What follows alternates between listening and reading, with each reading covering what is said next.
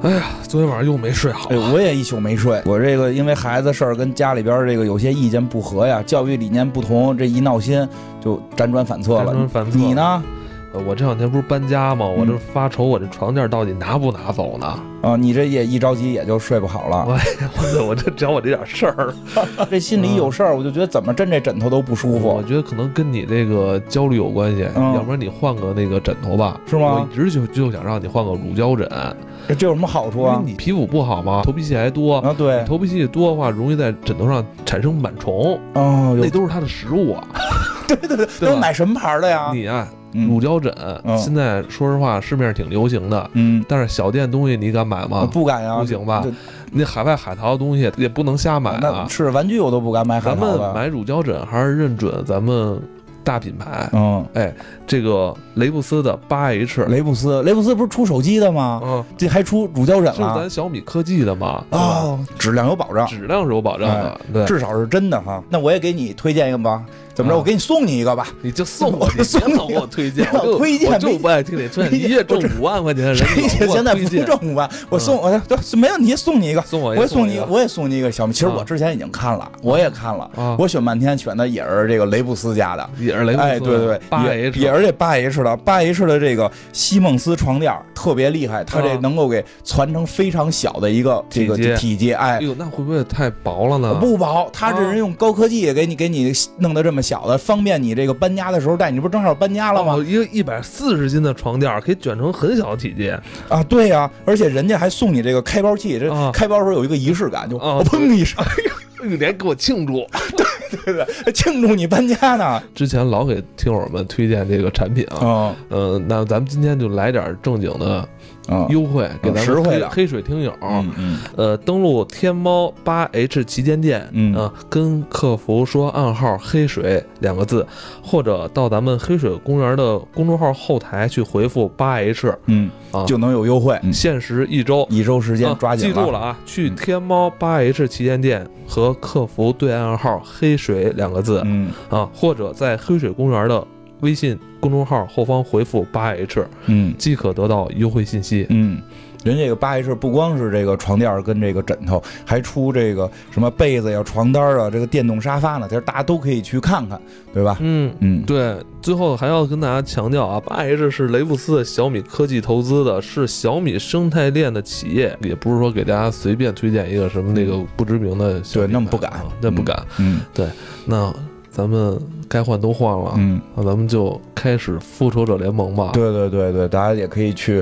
这个复仇者联盟要熬夜看的话，回来用这个枕头睡，估计能睡得好点对，今天这一期，呃，金花也是重新总结了一下这个复仇者联盟的这三巨头。嗯，对对，非常精彩啊！因为我已经穿越了，我 提前听过了。对对对对对，对复仇者联盟四嘛，得聊点穿越，没错。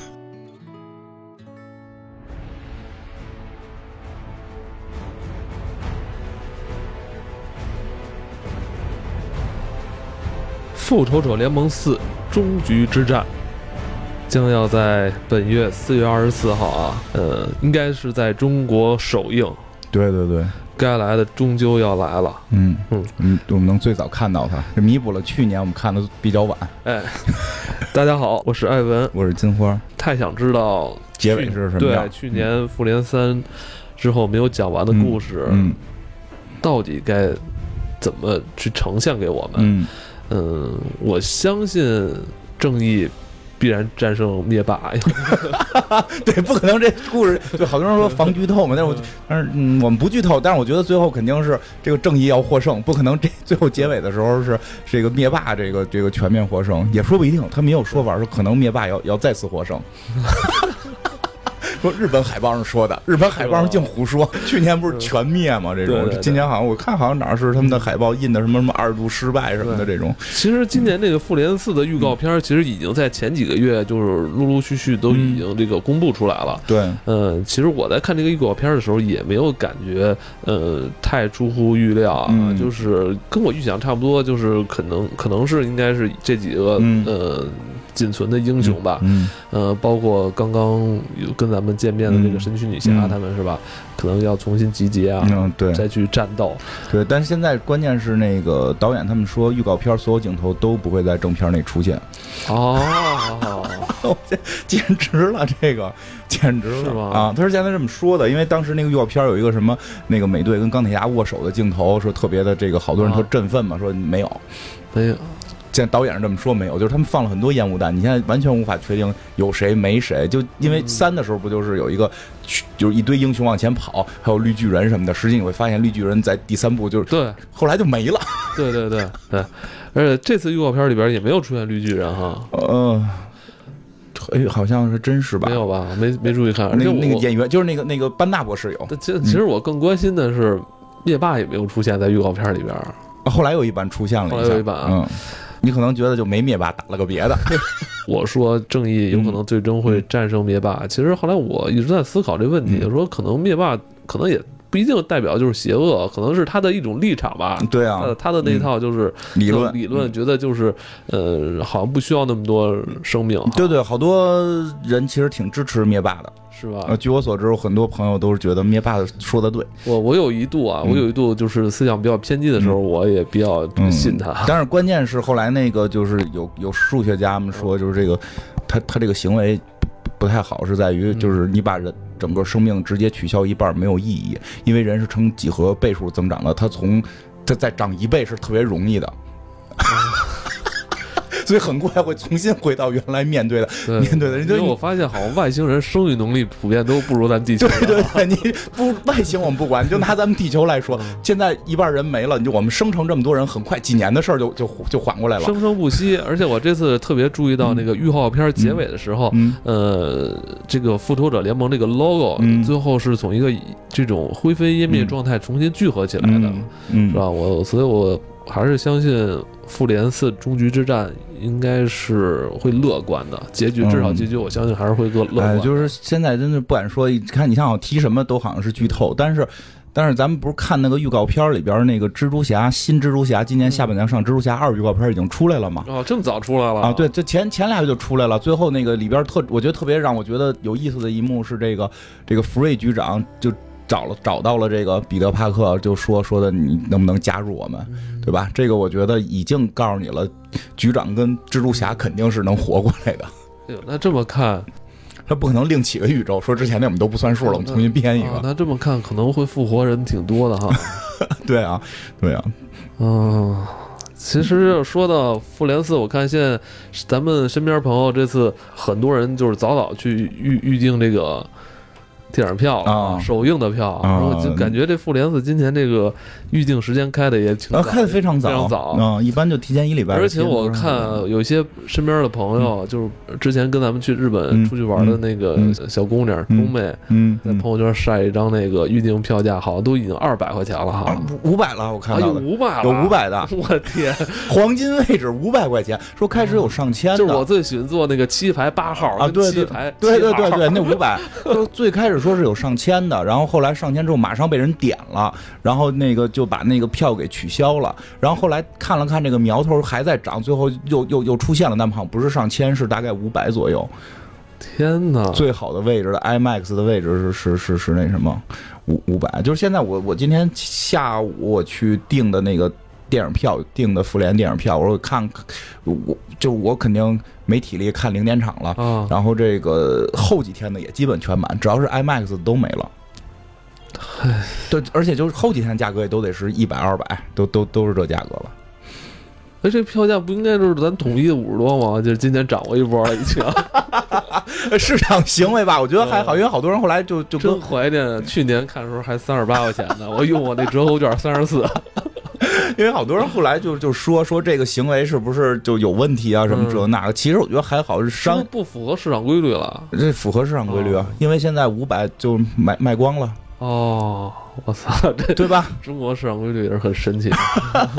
他卖光了，所以他不，我觉得这这这个这种行为就就符合商业规律，愿意卖卖去。他卖到一定价格就没人买了，他也而且他也不可能一直天天都卖这么贵。对对对，所以我跟金花说，咱们今天赶紧连一连，有没有就是请咱们看电影的？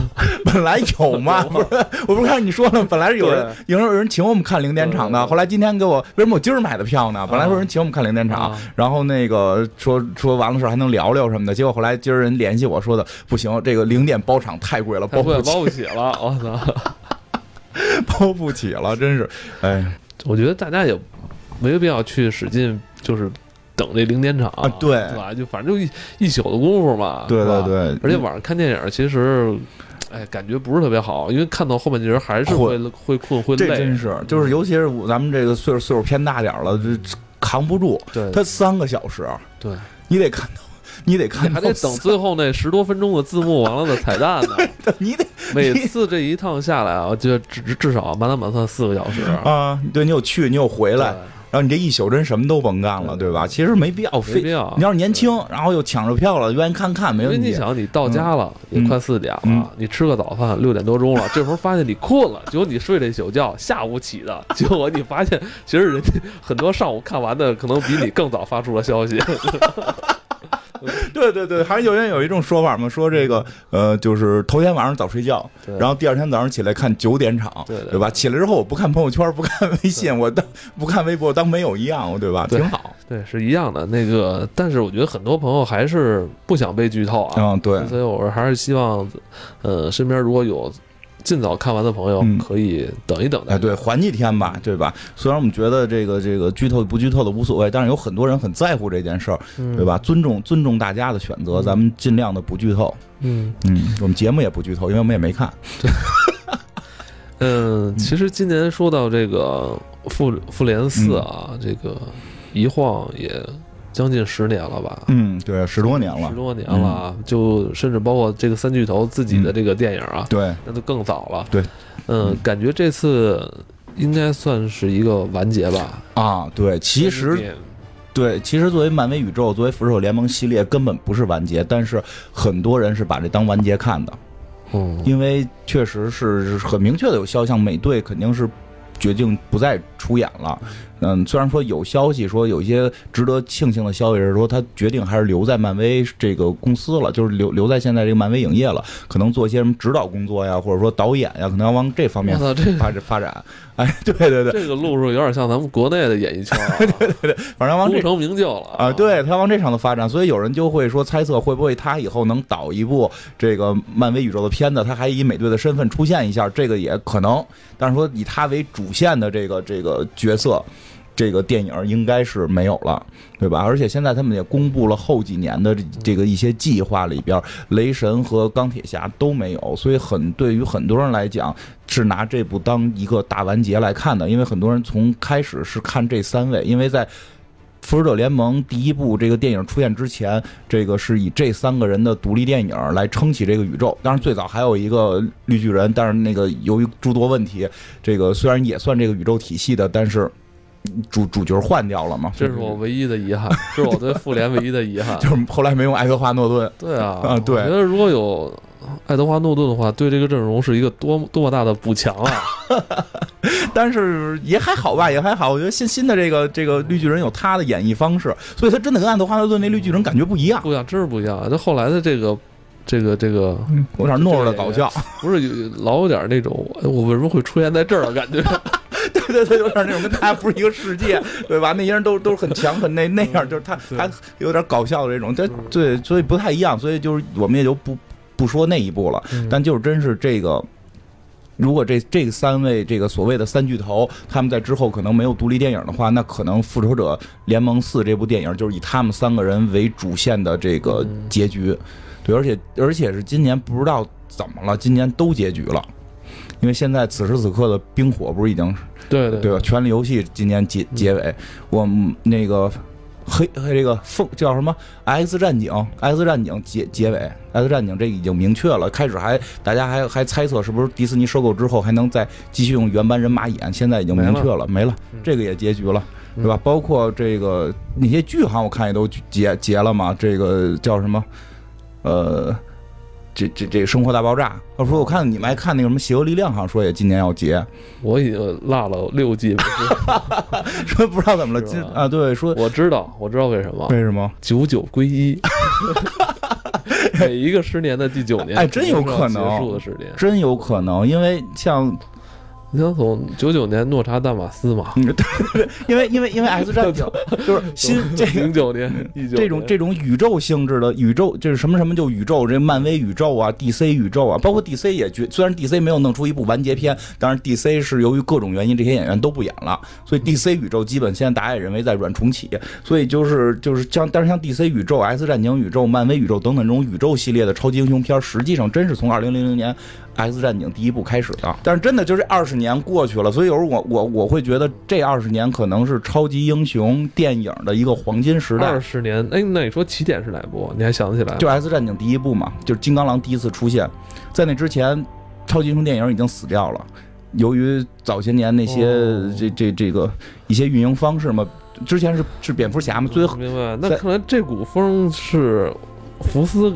啊，率先刮起来，吹起来的哈，吹起来的。因为当时大家已经完全看衰这个，这叫什么超级英雄类了。因为那个蝙蝠侠之前的不是诺兰，诺兰那都是后来的了。就在之前的那些蝙蝠侠，请大大演员、大大特效等等的，但是导致了票房的失利，没有人敢再投了。然后包括其实漫画也也进入了一个日落黄昏的这种状态，漫威都濒临破产嘛。二十年前，漫威濒临破产，所以。把版权卖给福斯，福斯他们研制的这种新的玩法，这些构造宇宙，其实就是构造宇宙。金刚狼一个人挑了，就是演了多少部，就修修修书一个人演了多少部金刚狼，他用这种方式把这个电影拍成了电视连续剧。嗯嗯，这确实是。后来蜘蛛侠也学，然后这个这个这个贝尔那个实际上也是有类似的情况，以至于到最后钢铁侠这个出来，就把整个漫威宇宙又撑起来，撑了十几年。就今年。我就有一种感觉，就是黄金时代的一个结束，不知道后边会怎么样。对，人生能有多少个二十年啊？嗯，真是。他如果是接下来要单开这个系列的话，那有可能又是一个二十年哈。对对对。咱们再看完之后都是老年了。过二十年真老了，是吧？六十多岁，咱们还相约看首映，还还为抢首映票。我这零点场我得抢啊！这个即将离开咱们视线的这些。对。角色吧，就这三巨头。对，因为刚才金花也说了，其实这三巨头里边，呃，其中的美美队，其实已经从各方面得到消息，他应该是，呃，不会再续了哈。啊，对对对，就可充其量以后可能就是客串一下。我觉得也可能是跟他这些年要保持这个高强度的肌肉肌肉训练肯定有关系。对对对，是是是，因为刚才跟艾文还聊呢，说钢铁侠没准还能演，说 因为钻盔甲里边。而且他，我觉得以后能演钢铁侠的爸爸吧，对不对？对对对，对吧？对对对对，他还是能演文戏的。对啊，文戏还能演，哎，真是。对，所以就想回来聊聊这几个人，因为因为其实现在我我我我相信啊，就是就也不用相信，就最近很多关于复联的这种内容啊，在互联网上挺多的了。然后呢，我们呢也也想就是说也不。开始也不知道该怎么做，该聊的都聊过了，对吧？后来不是那那回上期上上期节目不也提了吗？我们去这个日本旅游的时候，受到这个这个这个藤子不二雄这个呃展馆的这个启发，对吧？就是聊过的也能再聊，对吧？所以我们决定重新回到最开始，聊聊这三巨头的这个英雄的这个性格，就是因为对吧？因为以前其实聊的是感觉没聊过呀。都忘了，都忘了两年，三年前了吧？对啊，三年前了，应该是。哪还记得？我没记得聊过美队啊。三年前了，因为之前我们聊了好多漫画里的东西，聊了好多这个人物设定，所以这回我们想从回到只聊电影里边去聊了另一种感受，讲到这些英雄最起初的时候，他们所受到了什么样的这种这种这种叫什么这这个经历，或者说什么什么样的一种启发，让他们变成了英雄。对，咱们从咱们从谁开始呢？美美国队长呗，美美队啊，按这个时间顺序，按这个这个电影内的时间顺序，这美队是老前辈嘛，在前面嘛，对吧？他也是这几个人里边就岁数应该是最大的啊。对对对，呃，不，雷神最大，雷神上不算他，他是神嘛。但是其他人里边，其实他岁数最大。对对对对对对，他属于比较大的。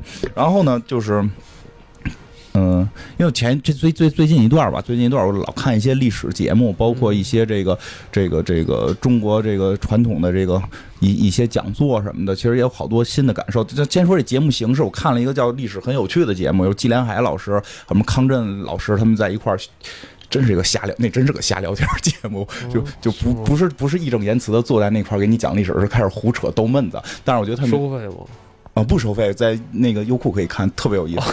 胡扯两边就两边也，然后但是我觉得他们里边有有一个有一个做法挺有意思，就是他们给很多历史人物要找一两个词儿来形容。嗯，其实我最后发现人物这些人物，虽然我们聊的是漫画人物，并不是历史人物，但是。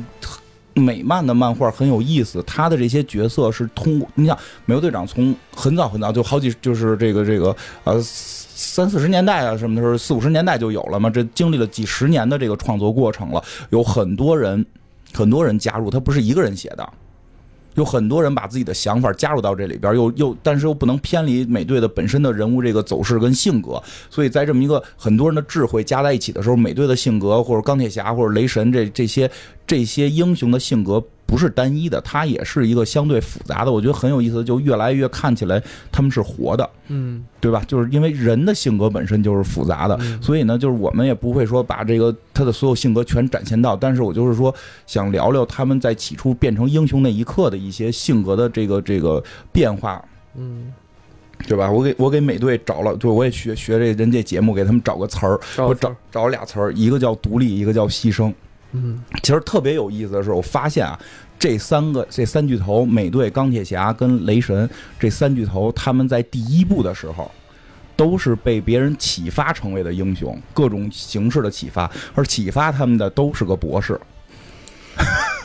三个博士启发了这三个伟大的英雄。我玩皮卡丘的时候也是博士启发的我，是吧？皮卡丘，对对对对对对，皮卡丘也是博士启发的。所以，育人嘛，就就育人嘛，就是教博士不是光你他妈科研好就行，你得会育人。其实启发美国队长的这个博士就叫这个呃亚伯拉罕厄。厄斯金博士，大概讲讲美国队长这第一部的故事吧。我也不知道大家是不是还记得，我就聊聊一些小细节。哦，我还记得他是一个干巴瘦哈。对他最早是个干巴瘦，特别矮，对吧？当时美国是处在二战。处在这个二战其实是刚刚开始说的，这我我估计那个时间肯定是轰炸完珍珠港了，所以开始动员人加入这个欧洲战场。实际这有一点注意，就是当时希特勒并没有打到美国，希特勒并没有对美宣战，这个是是这个。当时美国还在这卖军火，对，两边卖军火，但是但是美国是有一个预见性，他认为就是说欧洲大陆这个战场如果让希特勒这么弄下去，他早晚会这个殃及池鱼，他会出问题，所以他们一直想插手，但是美国的法律不允许他们插手，所以有人就说。这个这个叫什么？这个珍珠港这件事儿是是有一定演戏成分的。说因为当时这这个这个有资料证明，当时这个中国这边已经截获了日本的这个情报，知道要投一珍珠港，告诉美国了，美国就愣当没看见嘛。所以说美国其实早就截获，他必须需要这个这个这个邪恶轴心对他们进发起进攻，他们才能对他们宣战嘛。因为日本日本跟德国日本跟德国结盟，所以他日本打了，他可以对德国宣战。所以其实。对，实际上，其实说美国队长最开始那么玩命的想参军，他并不是简单的保卫美国领土，而是他是心系天下，就觉得这个希特勒是个大坏蛋，我们要去把这种坏的这种纳粹给给灭掉，就就是他是从这种心态开始要玩命的想参军，嗯对吧？而且这个这个。故事一开始就是他不停的就去各种地方去报名，然后各种地方都由于他身材太矮小，好像还有哮喘这种疾病，然后就都不要他，对吧？然后那块还是用那个电脑后期制，那对对对，是吧？合成的，合成制作，合成的一个特别瘦小的美队，然后脑袋还挺大的，对对对。然后那个他的好朋友就是后来的那个冬兵嘛，就是他当时他的好朋友这个巴基，就是人家就高大威猛又帅气，对吧？就是。当了美国这个这个士兵了，去参军。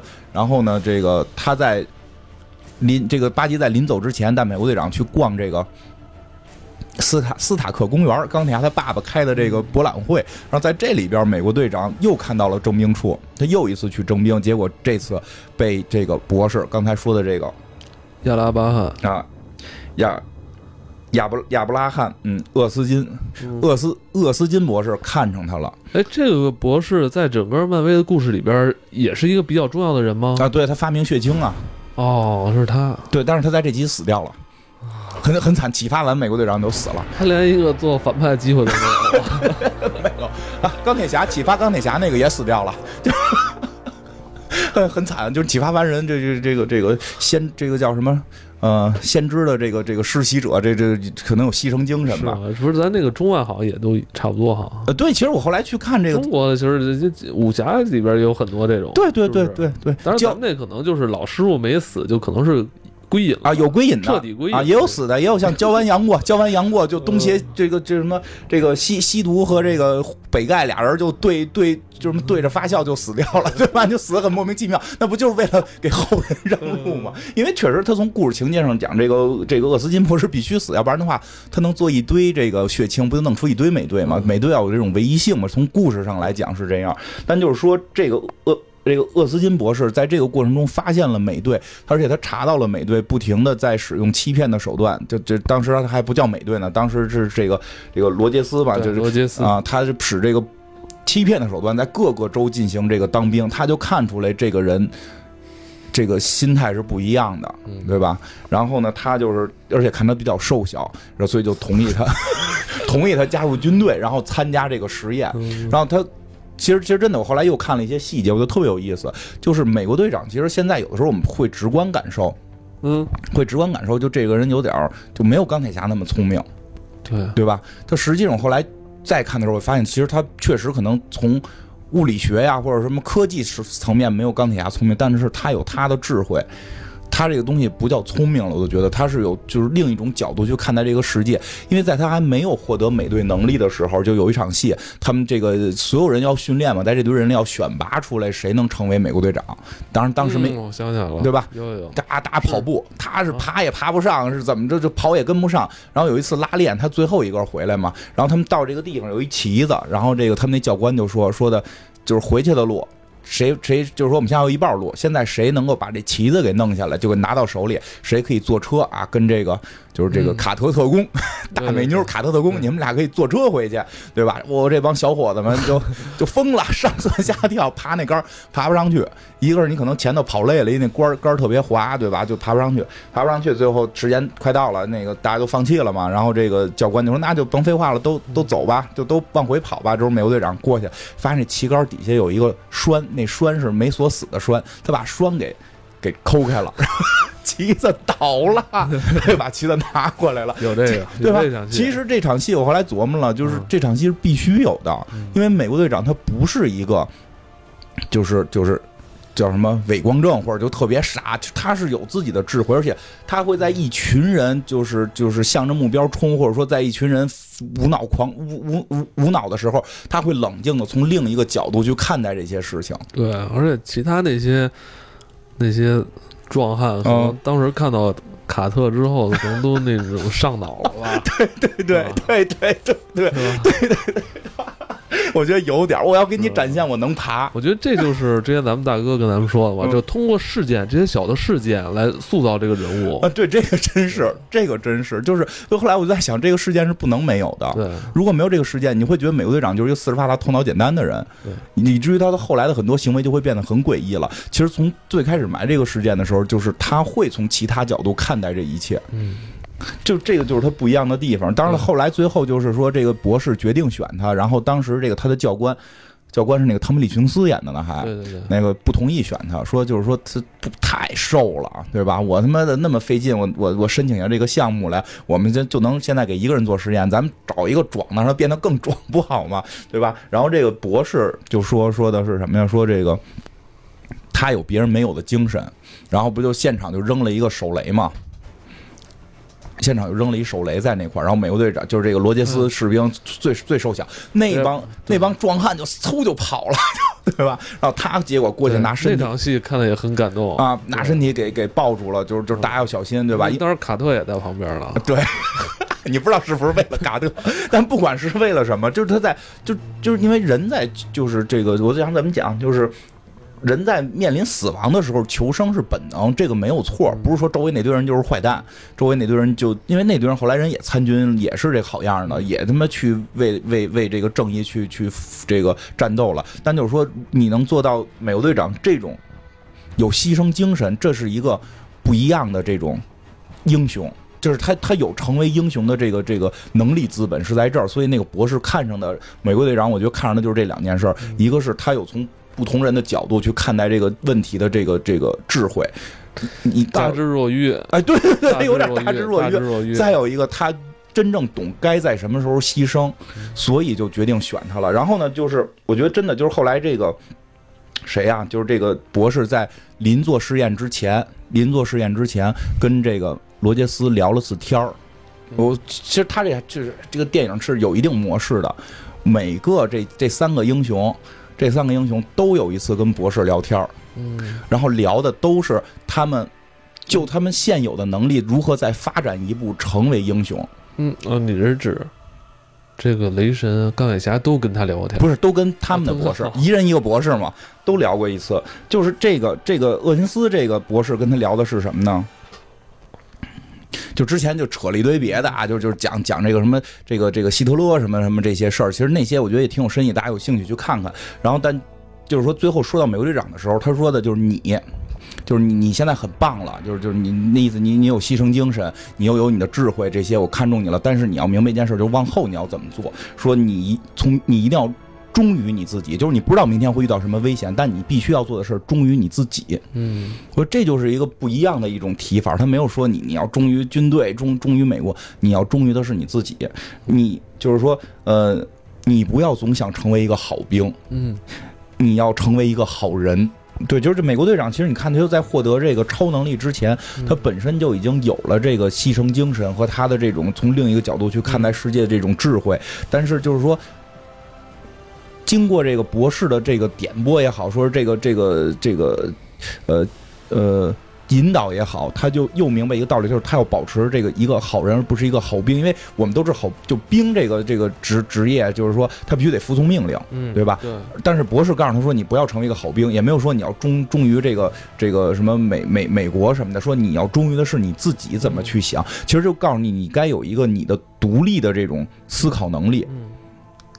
其实这个就是他，以至于他后边故事全部都在贯穿这件事儿。其实你可以看到，美国队长一的时候，美国队长一的时候。当他这个这个这个后边剧情就是这个博士被人暗杀了嘛，然后就只剩他一个美国队长了，他成为了这个英雄，然后他就被当成了一个呃帮这个国家集资的这么一个宠物，这么一个一个一个象征，对吧？去演在舞台上演怎么抽这个希特勒大嘴巴，对吧？这也算对以前漫画致敬。其实他自己都都有都有说法，就是说我一直想为国家效力，我现在确实在为国家效力，我也当了兵了，我也为国家效力了，因为我能从各个指标上看到，就是说这个这个。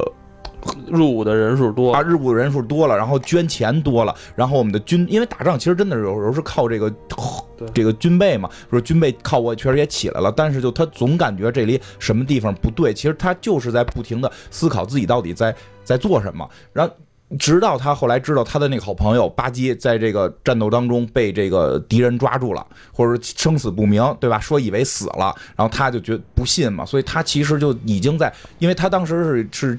他是有工作的，他的工作是必须马上去下一个这个阵地慰问，带着一堆姑娘，姑娘都穿着这个超短裙去这块给这些这个战士们跳舞，他是有这个任务的。但是他会感觉到，就是这件事儿已经就是我的朋友现在有危难了，我我要去救我的朋友，这是他最后其实是他独立思考之后得出的一个结论，他违背了他作为一个士兵该做的事情。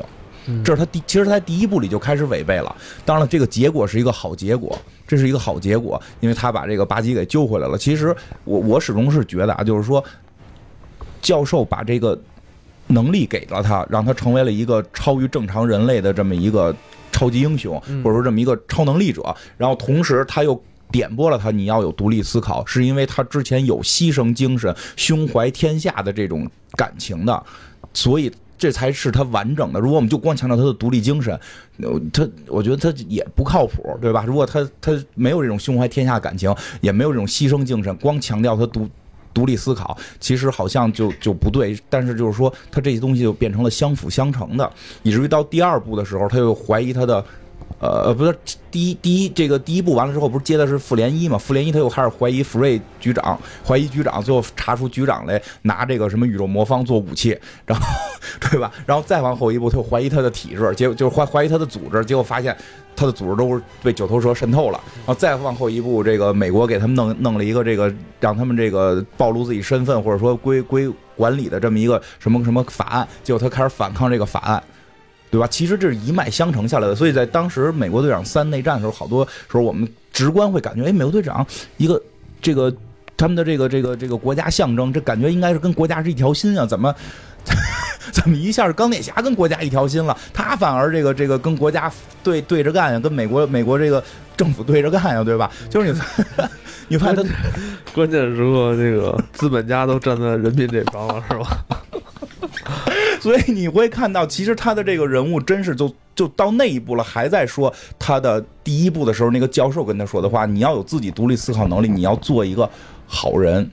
其实这个就是是这个美国队长成为英雄的关键，所以我觉得，我觉得这不叫剧透，也就因为我我们也没看，但我会猜测到这一步里边，他的这几个精神会依然就是是这个人物就是要体现出来的，他的他的这种就是这种所谓的牺牲精神，他的这种跟别人的角度不一样的这种这种智慧，以至于他的这个。对于本身的这种反抗的这种个人个人独立的思考能力，嗯，然后独老独立思考能力等于真就是延续的是这个美队三的这个剧情嘛。再说一个特有意思的事儿，就因为我在做这期节目的时候，开始我没没没没想着没想那么多，就是说把这些人给给拿出来聊聊，结果就想用什么词儿来形容他，结果就发现这个中国《论语》里边有好多词儿就形容他们特合适。然后后来更有趣的是，我就我就把《论语》翻，因为。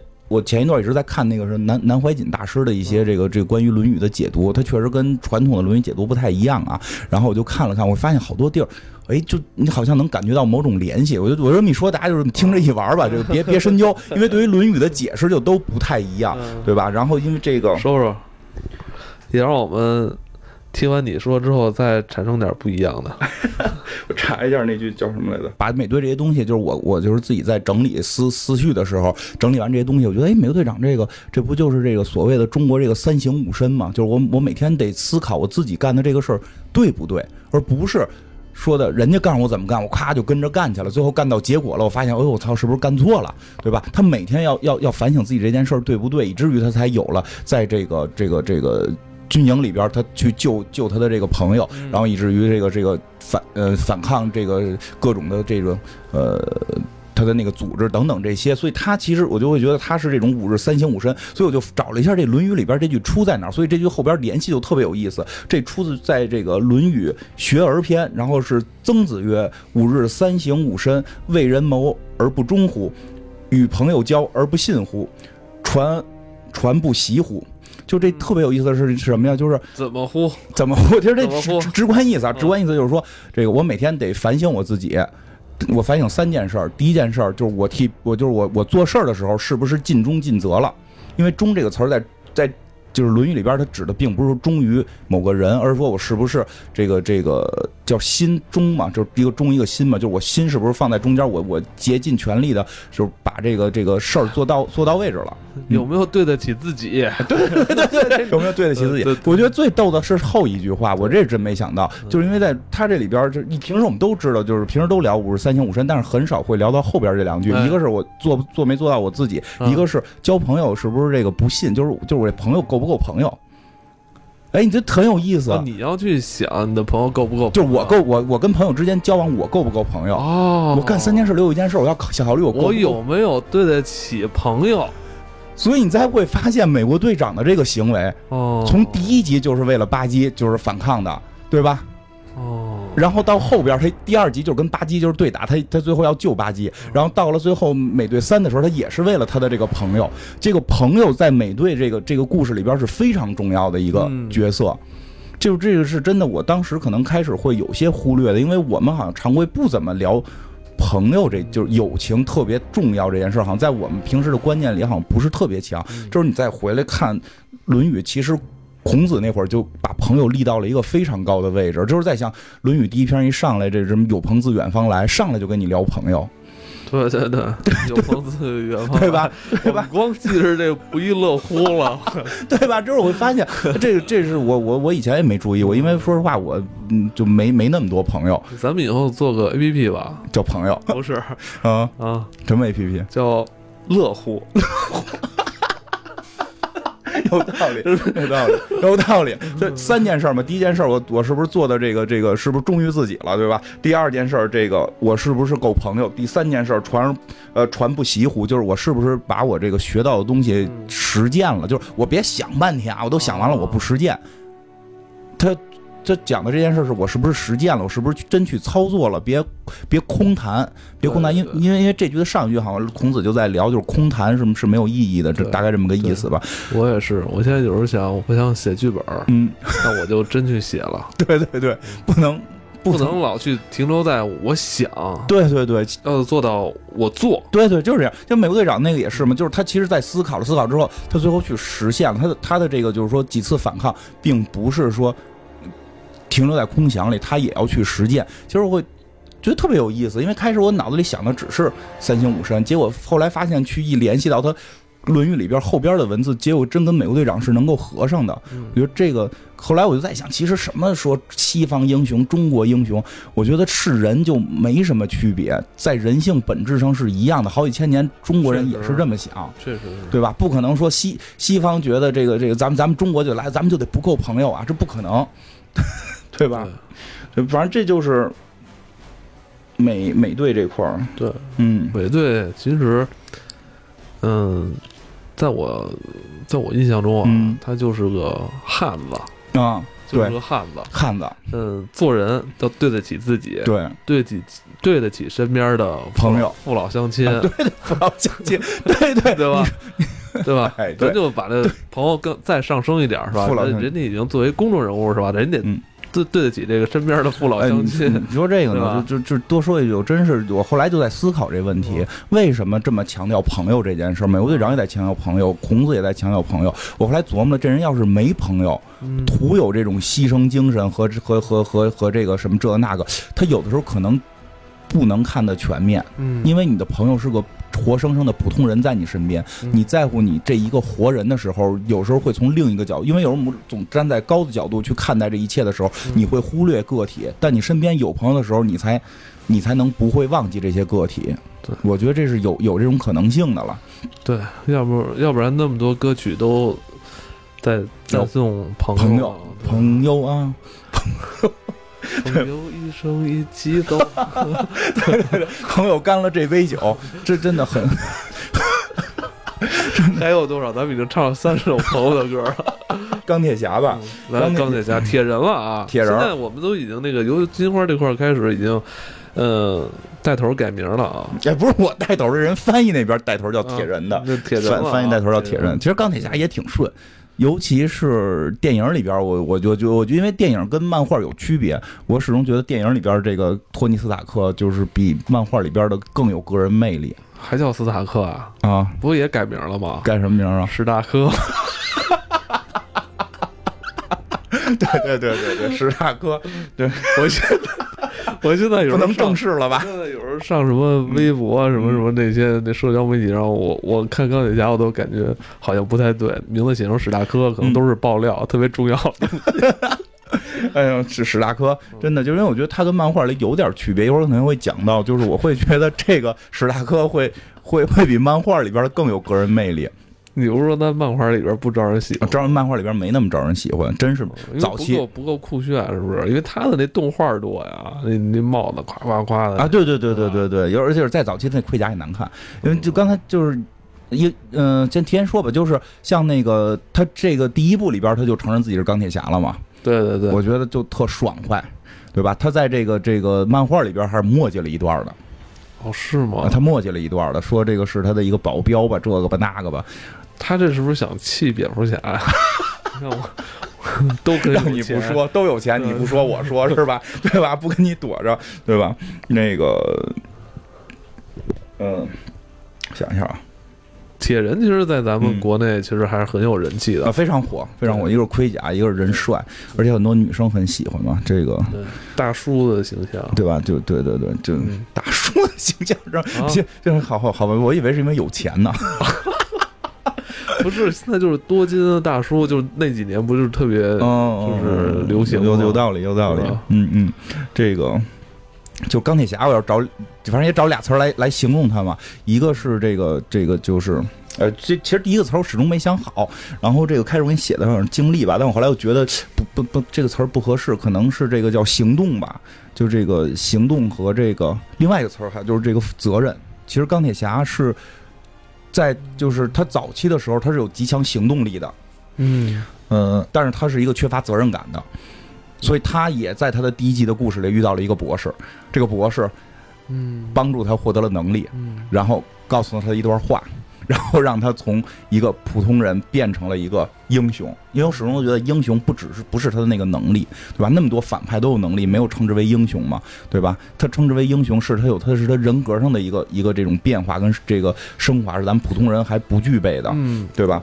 我感觉那个史大哥是钢铁侠吧？钢铁侠吧？史大哥没法聊了。感觉那个他的这个变化就是成长还是挺。挺明晰的哈，对对对对，是吧？对，因为他开始直接塑造的是具有一定这个负面情负负面印象的，对吧？因为故事在第一集一上来就就是很多人就问他，就是那个杂志上的姑娘，你是不是都睡了？哦，对吧？他我觉得回答特别牛逼，说三月的那个跟我档期有冲突，但是十二月那是双胞胎，我一下睡了两个，就 我觉得啊，就反正这剧本写的很懂人。哦，这是哪集的剧情？第一集，第一集上。第一集更印象更深的就是，呃，他在中东嘛，那对对对，从山洞里出来，用一堆那个废铜烂铁做了一个盔甲。印象中，我我看第一集的时候，我拿它是当着一个机器人电影看的，你知道吗？那会儿太早了，不知道怎么回事儿，对吧？怎么回事儿？我这我大机器人的电影，做了一个盔甲，对吧？就是他，对，就是就是一上来就是他。在这个这个军队等于是载着他是这个美国军方的一个重要的这个军火提供商嘛，然后这个这帮军队的人是是他是这个怎么讲就是来这块显摆他这个高科技武器的，想卖给军队嘛，然后这个军队就拉开着车带他要去什么地儿的时候。被人给袭击了。他说自己睡了多少妞的这件事儿，实际上是当时在车上跟那堆大兵在说。他倒没有骗人，这应该是实打实的。他确实是有这个经济实力，以至于他就是后来就是倒叙了一段。他在之前就是有记者采访他，对吧？然后就是让他现场难堪，结果他不光化解了难堪，把记者当天晚上也给睡了。一直后来又出来了，而且更更酷的是，真的我觉得特别酷。睡完之后，那女的就有点不知道自己姓什么了。对吧？就在他们家摸摸这儿摸摸那儿，结果钢铁侠第二天早上起来就下楼，那会儿还不是钢铁侠呢，史大科就下楼就开始搞科研了。这时候小辣椒上来帮他收拾东西，对吧？说给这女的打车叫好了，您走，对吧？就是小辣椒是后来的媳妇儿，说他们俩这爱情我也觉得挺挺值得一聊的。然后这个对吧？当时那女的就就特别的那个不忿儿，说啊你就是著名的什么 paper 小姐，就意思就是你不就是他们家一个管家助理这种玩意儿吗？结果这个。这个当时这个这个小胡椒 paper 不就说嘛，说对我就是替他打扫垃圾，就是 对吧？我就是把他不要的扔掉的东西都给弄走，就是说讽刺这女的嘛。这个 有印象，让你说真是 paper 还挺酷的。那说了，其实就那会儿之前钢铁侠是造孽的，嗯，钢铁侠就就就是这个托尼史史大哥的时候还还有点造孽呢。但是在这个过程，他进入了这个就是怎么讲？他让他心里边觉得自己不是坏人，他不是说是一坏人，因为他觉得军火都是卖给了美国军方，他是爱国的。嗯，对对对，对吧？他是爱国的，但他同时也做生意，对吧？然后这剩下那事儿都觉得不重要，然后结果被炸，他被这个当地的恐怖分子给抓了，抓的给山洞里了。结果山洞里呢，就是这个他被炸了嘛，这个这个胸口里就中了这个什么弹片，然后就有一个科学家，一个博士，这个博士叫这个，嗯，看一眼。这个英森博士，这个英森博士给他装做了一个，就是他这个这个日本人吗？呃，片子里不是，然后这个做了一个这个叫什么？呃，胸口这儿做了一个大磁铁，能一直吸着这个弹片，让他死不了。等于说这个博士救了他。然后呢，这个这帮这帮这个呃这恐怖分子就抓他干嘛？就过来就说呀，这语言还不通，还得靠这博士给翻译。说抓他干什么呀？说抓他的目的啊，是这个让他现场给做那导弹。就是你不是过来卖给这个美国军方一种新型导弹，可以钻地吗？得给我们这个恐怖分子炸的都没地儿了。我们要这武器，我现在把你抓了，你给我做。当然，这后头实际上是有伏笔的，因为实际上他们最早抓斯塔克是是被这个斯塔克公司的这个这个怎么相当于什么亚父，就是他的这个叔叔，这个这个干叔叔给给给想把斯塔克给弄死，让那帮人抓，结果那帮人抓了之后才发现这是斯塔克，那就不能够是简单的撕票问题了，所以就想利用斯塔克来做这个武器，因为他是天才，武器是他做的，并不是说他他他找科学家做的，他。本身他的这个智力是确实是认证很聪明，因为到后期有就是他弄这些反应炉做完之后，然后这个他这个坏叔叔就是这个这个二大爷什么的想 想学嘛，找一堆科学家做，这堆科学家做不出来，然后那二大爷就说说啊斯塔克就能做出来，你们凭什么做不出来？然后那帮说那我们不是斯塔克呀，就可见确实本身他的这个科技能力确实是一直就在的。他不是说到山洞里现学的这种，他本身是有这个能力的。他爸是一个非常伟大的科学家嘛，因为美国队长一的时候不就是就是去看他爸那个演出，包括盾牌都是他爸给找的嘛。就是他爸是这个这个呃霍华德霍华德斯塔克嘛，他因为他有跟他爸之间是有心结的。霍华德修修斯是谁啊？霍华德修斯是历史上真实存在的那个人，坐坐飞机的那个，对对对，对吧？然后那个我一直觉得霍华德斯塔克是原就是霍华德修斯是霍华德斯塔克的原型，但是官方说霍华德修斯是钢铁侠的原型，是花是那个托尼斯塔克的原型，但是他这这这一个人可能给映射到两个人物上边了。然后就是说哪儿了？对，就是这个。其实其实这个时候就是他们被这个抓住之后，逼着他做武器嘛，还是靠这个博士，靠的这个这个山洞里本身这帮这帮恐怖分子就抓了一个博士帮着做武器，是靠这个博士来进行翻译的。然后在这个过程当中，其实这个这个斯塔克就已经是颓废了，已经颓废了。他信念我觉得算崩了。第一，他发现这帮这帮这个恐怖分子用了他做的武器。不知道哪儿来的，反正用着他做的武器。第二，他觉得就是他很聪明，他知道这帮这个恐怖分子说你做完了我能放了你，绝对不可能放。他还跟这博士说说你也甭折腾，我做完了就马上把我杀了，把你也杀了。就是我做完武器这天咱俩都死，所以有什么可做的呢？对吧？然后呢，然后这个时候这个博士我觉得就是跟他说了一段话，就跟他说什么呢？就是说这个你看到的。就是你刚才就是因为当他们去出去参观了一圈，恐怖分子带他们参观了一圈，就是外边这个这个军事情况，就一告诉你你逃不了了这么个意思。然后这个博士就跟他说说你刚才看到的，就是你刚才看到的都是你创造的杰作，就因因为刚才外头看那些武器都是他做的嘛，说对吧？说你就是你的这个你的这些研究都你的这些研究成果全部都落到了杀人犯的手里。就是现在那些恐怖分子用的都是你的武器，就是你真的就打算放弃了吗？因为钢铁侠当时的这个托尼斯塔克当时就觉得认认输了，死就死这儿呗，就没辙了。然后他说，当然这博士又问他，就是你真的决定放弃了吗？就是难道你就不想做点什么吗？然后这这个就是伟大的斯塔克最后的谢幕嘛，他就等于是激了这这个斯塔克一下，就是突然就是斯塔克就会觉得，因为斯塔克实际上开始已经。跟博士说了说，就是我觉得做完炸弹，就是做完这个武器，他也会弄咱们，他也会杀了咱们，所以这是一个无解的一个命题。但这个时候，斯塔克就说，就就说听完这些话之后，斯塔克就说说的，但是就是只有一个星期了，就只有一个星期的时间，他让我做出这个武器。然后那个博士又说，那这一个星期对你就至关重要。所以斯塔克就开始行动了，就才开始去做的这个钢铁侠。他会就是，我觉得这这个是在说什么？就是说之前钢铁侠就是。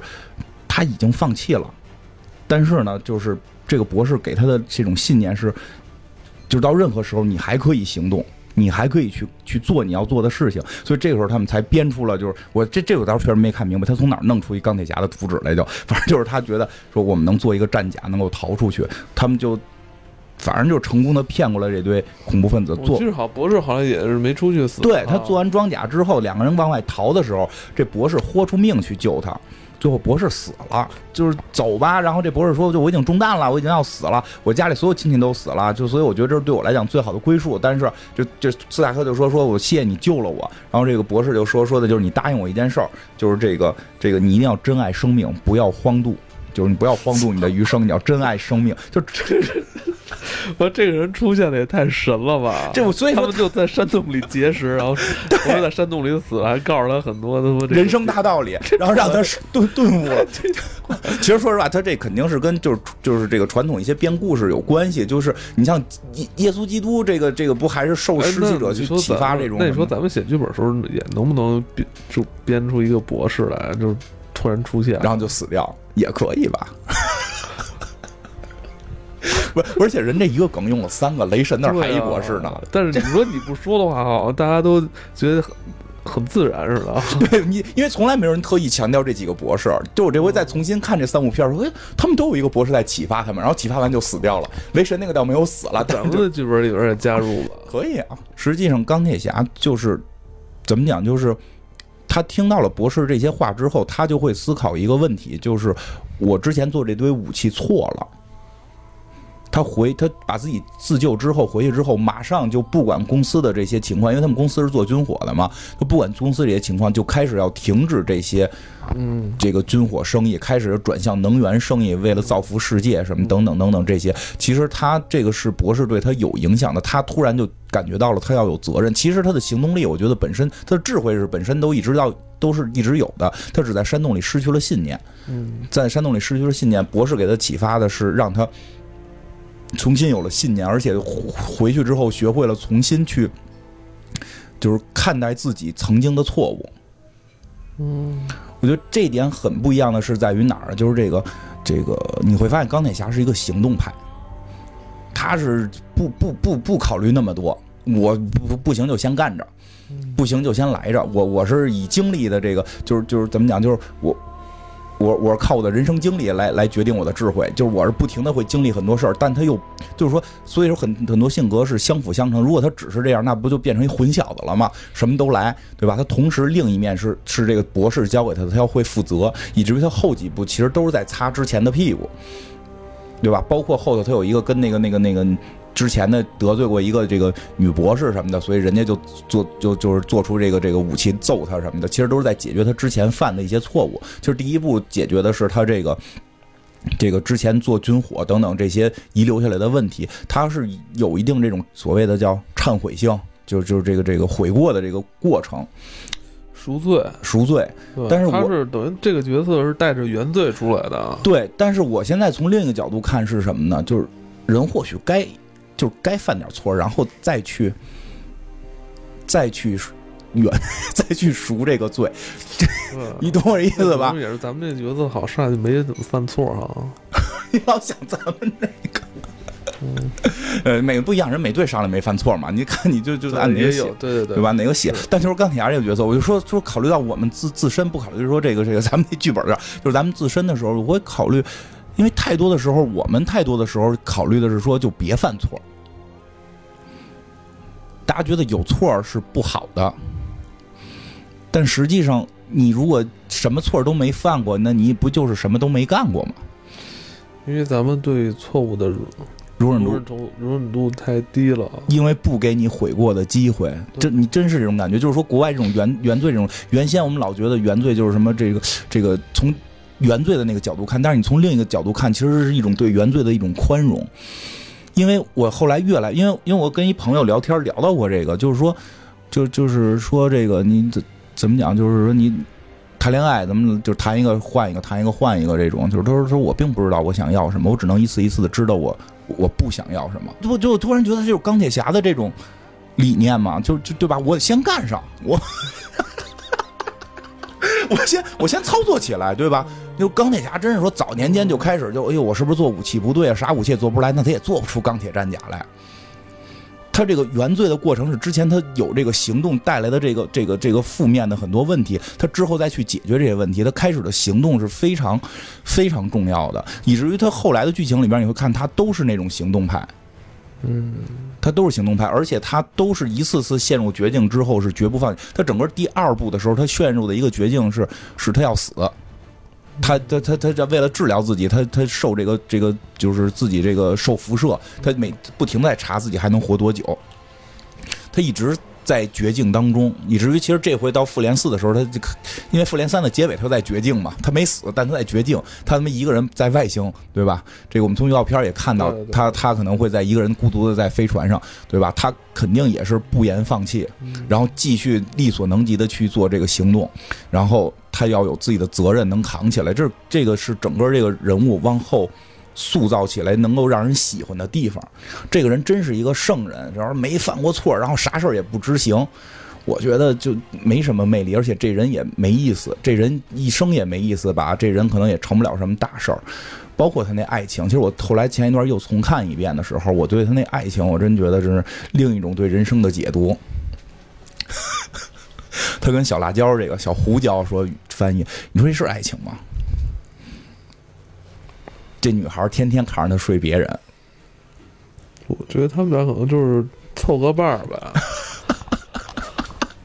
我觉得有好多事儿，人岁数大了会思考不一样。我行婚，这他们俩人后来都怀孕了，人家弟弟那个什么的时候，复联三的时候人都怀孕了，不能是行婚了，就是有感情，他俩感情非常深了。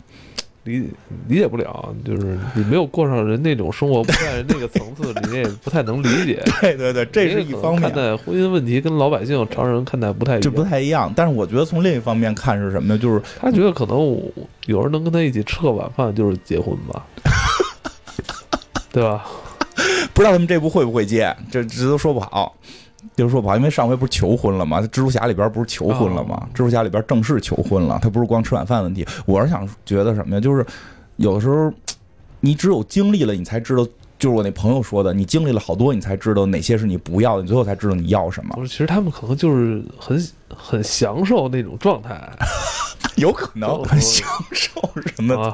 有可能，我觉得求婚啊，爱情，那肯定的，追求的那个状态，有可能，这肯定追求啊。但就是说，他之前是折腾够了。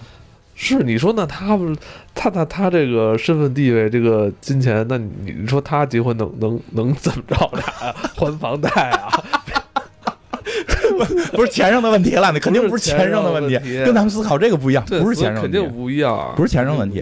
对对对，他的我觉得他这个他这他这个所谓的这个爱情理解不了，没法揣测。反正我是觉得什么呀？就是你看，从这个 paper 开始，就是从这个小胡椒也是，他看了斯塔克睡过那么多，就给你犯错的回头的机会。这他俩要是结了婚，天天说，哎，去哪年哪一年我给你那个把谁谁谁轰走了，哪年哪年完事，他们俩也过不下去。他俩过不下去，我觉得对于斯塔克也是，这这辈子他就钱他就全耍了，耍到最后他终于明白要什么了。就是如果这人一生就是没经历点什么事儿，都是空谈。其实反而你有的时候表面一样，你心里边可能就有不一样的想法。我以前啊，就反正有个有个朋友吧，也不能叫朋友了，有个同事吧，就是特别乖，但他内心天天想的都是这个那个这个那个。就是，作为斯塔克到最后，斯塔克跟跟这个小辣椒在一块儿的时候，就是我觉得那也是另一种爱情，就我们不太好理解。那我们不太好理解，他没有过过二油，就是什么柴米油盐的这些烦恼。但是说从他整个爱情状态，的经历感情也是爱情。对他经历了很多之后，他们的感情反而更坚固。我说就是说挺俩人好，都挺好。对呀，都挺好。对，都挺好就行了。我跟他好，他跟我好。对对对，就行了。对，之前的事儿都过去了。管什么爱情亲情的？对，之前的对对对对，你就这意思。之前事儿都过去了，在一起过得好就行了。对，之前这事儿都过去了。之前这事儿你要过不去，那这这不会不会，对吧？肯定是太有钱了，人家。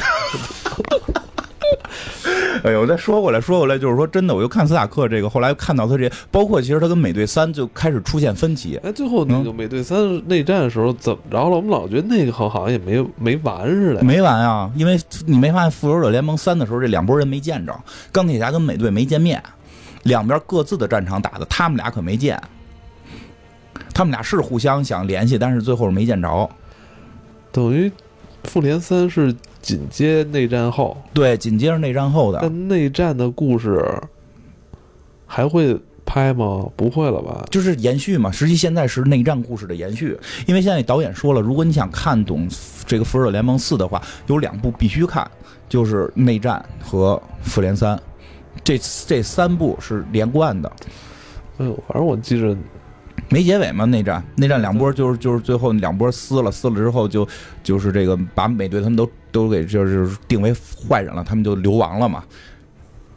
钢铁侠变成了这个好人，就是说是不是叫好人了？就是钢铁侠是这个这个替政府干活，但是钢铁侠已经意识到自己出问题了，对吧？实际上我说内战其实就也是嘛，钢铁侠就是不管怎样先行动起来。我我也不知道这法案是不是对，但我先行动起来，不行了我们再他妈想法改，然后再再怎样？他是属于那种行动派嘛？他跟美国队长正好是有一定的对立性，但是我不觉得谁对谁错，这两派人都应该存在。嗯，所以就是这回复联四一定会看到美队跟钢铁侠的这个恩怨的化解，而且这个最有意思的就是这两波处在不同立场，他们两波大打出手成这样，其实内心是心心相印的。最后，最后美队就是美队三内战，最后美队是把那个一个手机弄给给斯塔克了嘛？关键时候你得呼叫我，知道有一天这个东西还会这大妖怪还可能会来，你一人扛不住的时候，咱们得联手干。就这这种有这个对吧？这种信任感，这个这个很伟大，我觉得。嗯，虽然我们现在政见不同，但我知道我们内心深处是有是有是有共同的这个这个理念的，只是我们现在的这个现阶段的想法不一样。是是，对吧？是，嗯，所以就是说，回回回来说钢铁侠这个行为，我觉得特别逗的一点在于，就是你会发现他相对于美队来讲，他有一定莽撞性，他有一定的这个冲冲动性，他要。咔咔，先干很多事儿，先干很多事儿。当干完了，他会自己想办法再去负责。就是我就想起来，就是，嗯，因为因为这这为什么？因为前一段我真的听那个南怀瑾讲这个《论语》里边，就是他对有一句《论语》里的话理解是跟别人不一样的，就是这个“三思而后行”，再叫什么“再思可可以”。一般我们不是就是说人呀要这个想三遍，最少想三遍，你再去行动，这都不够，你得再想一遍再行动。对吧？四遍，四遍。对，所以后来张伟你就说，这不是这这这这想那么多遍干嘛呀？干嘛还有一个叫再再思可以？你到底要想多少遍？你干嘛不直接说想四遍啊？他说根本不是这个意思。说他理他理解啊，他理解是是这样，就是说他原文是叫什么什么什么季文子，季文子三思而后行，子闻之。就是说有一个人有一个人，他干什么事儿都想三遍，然后才行动。嗯，然后呢，孔子听说这事儿了，孔子说那个。在思可以，就是说你思考两遍就可以行动了，不要思考那么多遍。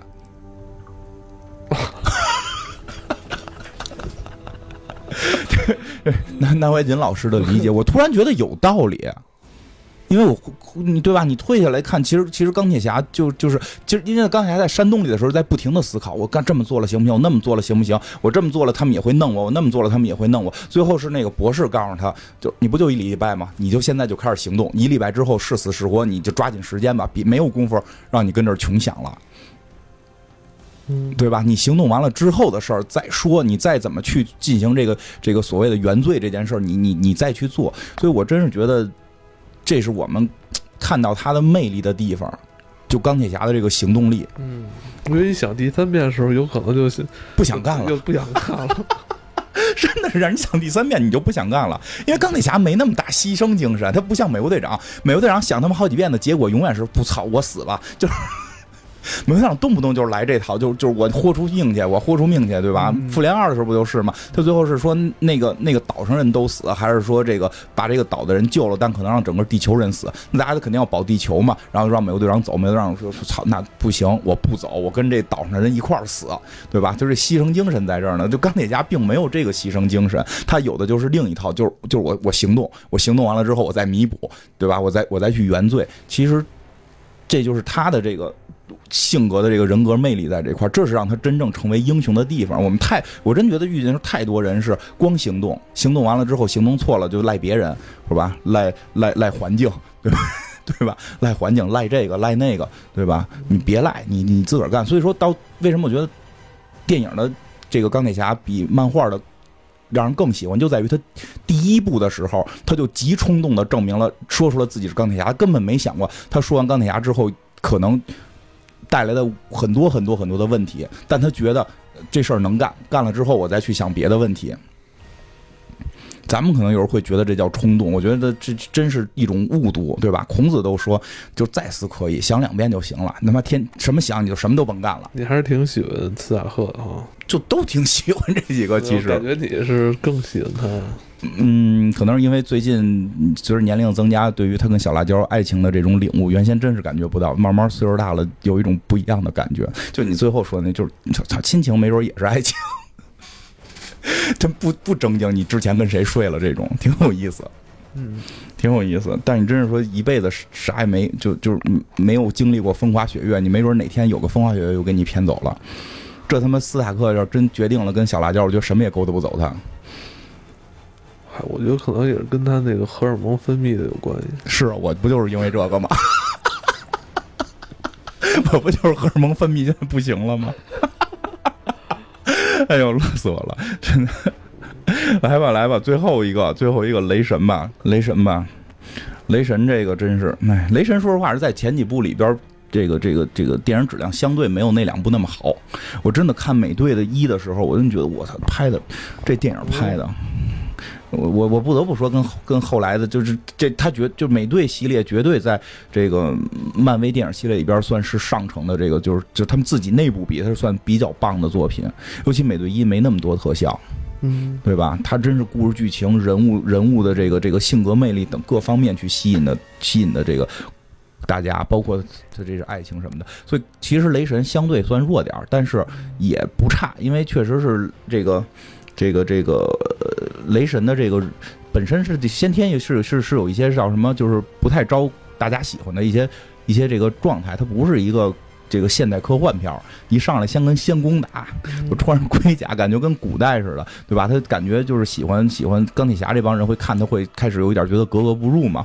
当然就就不管这些了嘛，就是但是这个角色到后来也非常有魅力了，他是也是有一个成长的这么一个说是成长过程吧。反正我就是说，他也是有他在第一集也就转变了。其实他这个词儿就是。我想两个词来形容，这这这特别好找，因为这这都是基本相当于这个这个公认的，就是他的这个谦逊和他的自信。其实这俩词儿也是感觉是相对的，谦就谦逊吧，一直都牛逼哄哄的。他问题就出在牛逼哄哄上嘛，就是他为什么第一集他第一集。犯了个什么错，被打下人间？感觉感觉猪八戒调戏嫦娥给轰下去那种感觉似的。他就是他他这个叫什么众神之父奥丁给他发配到地球，对吧？不就是因为他不谦逊吗？因为他傲慢嘛。他傲慢到了什么程度？连连自己的父王都不放在眼里。他觉得父王老了。我年轻啊，我能干，我能打呀。我们给那个冰巨人给灭了不就行吗？他那故事就是一上来就是说，这个他马上要加冕成为国王的那一天，然后突然这个他的这个这个国度里边出现了这个敌人冰巨人。从道理上，冰巨人是进不来的，因为这冰巨人在彩虹桥那儿是有人守着的。然后呢？结果他就发现有人能偷袭，这件事儿绝不一般。他就带着他的弟弟洛基和他的一众朋友，就这么说：“那咱们就不行，就给冰巨人灭了吧！以我的能力灭军冰巨人跟玩儿似的，对吧？”然后这个奥丁好像没同意，但是他就自自我自己行动了，就跑到冰巨人那个世界，跑冰巨人那个世界给人冰巨人给啐了。结果这个配的过程呢，就是他自己是是确实挺猛。我就是我看片儿，我觉得这帮冰巨人是干不过他。然后呢，但是他那堆朋友不行啊，朋友就是就是受伤越来越多。然后这个这个在最后，奥丁出场给他救了，救了之后就是冰巨人就说说你儿子违背了这个这个停战这什么什么，这就相当于战争了嘛，宣战。是啊，我还没打你呢，你们对啊，你们上来就打我。对啊，你这进进来三个这个奸细，这这这是这。这不是战争啊，对吧？你现在他妈领着一堆人过来，哐哐哐，他妈拿大闪电劈我们，你这就是战争了，对吧？然后就因为这件事儿，奥丁就把他撵要撵走嘛。然后包括他之前不服嘛，他就跟奥丁一直就是说，说我有能力把他们都打败，对吧？我要他妈做一个称职的国王。就他并不是坏人，他说的这些都是挺高大上的理念。但是你会发现他一点就是奥丁的意思，就是你没学会谦逊，你太傲慢。傲慢，你成不了一个英雄，所以就是把他打到人间，让他失去了所有的这个大部分的超能力吧。他确实比正常人类还是健壮的。然后，健壮，确实是嘛？他就他他就就是不是这种刀枪不入了。但是但是他确实还是相对健壮的嘛。然后呢，他在这个地球上就是等于是这个。让他从天上一下来的时候，从彩虹桥天上下来的时候，就他妈让这个这个这个叫什么简福特的车给怼了，都没怼死，就擦破点皮儿，让大汽车撞都没事儿。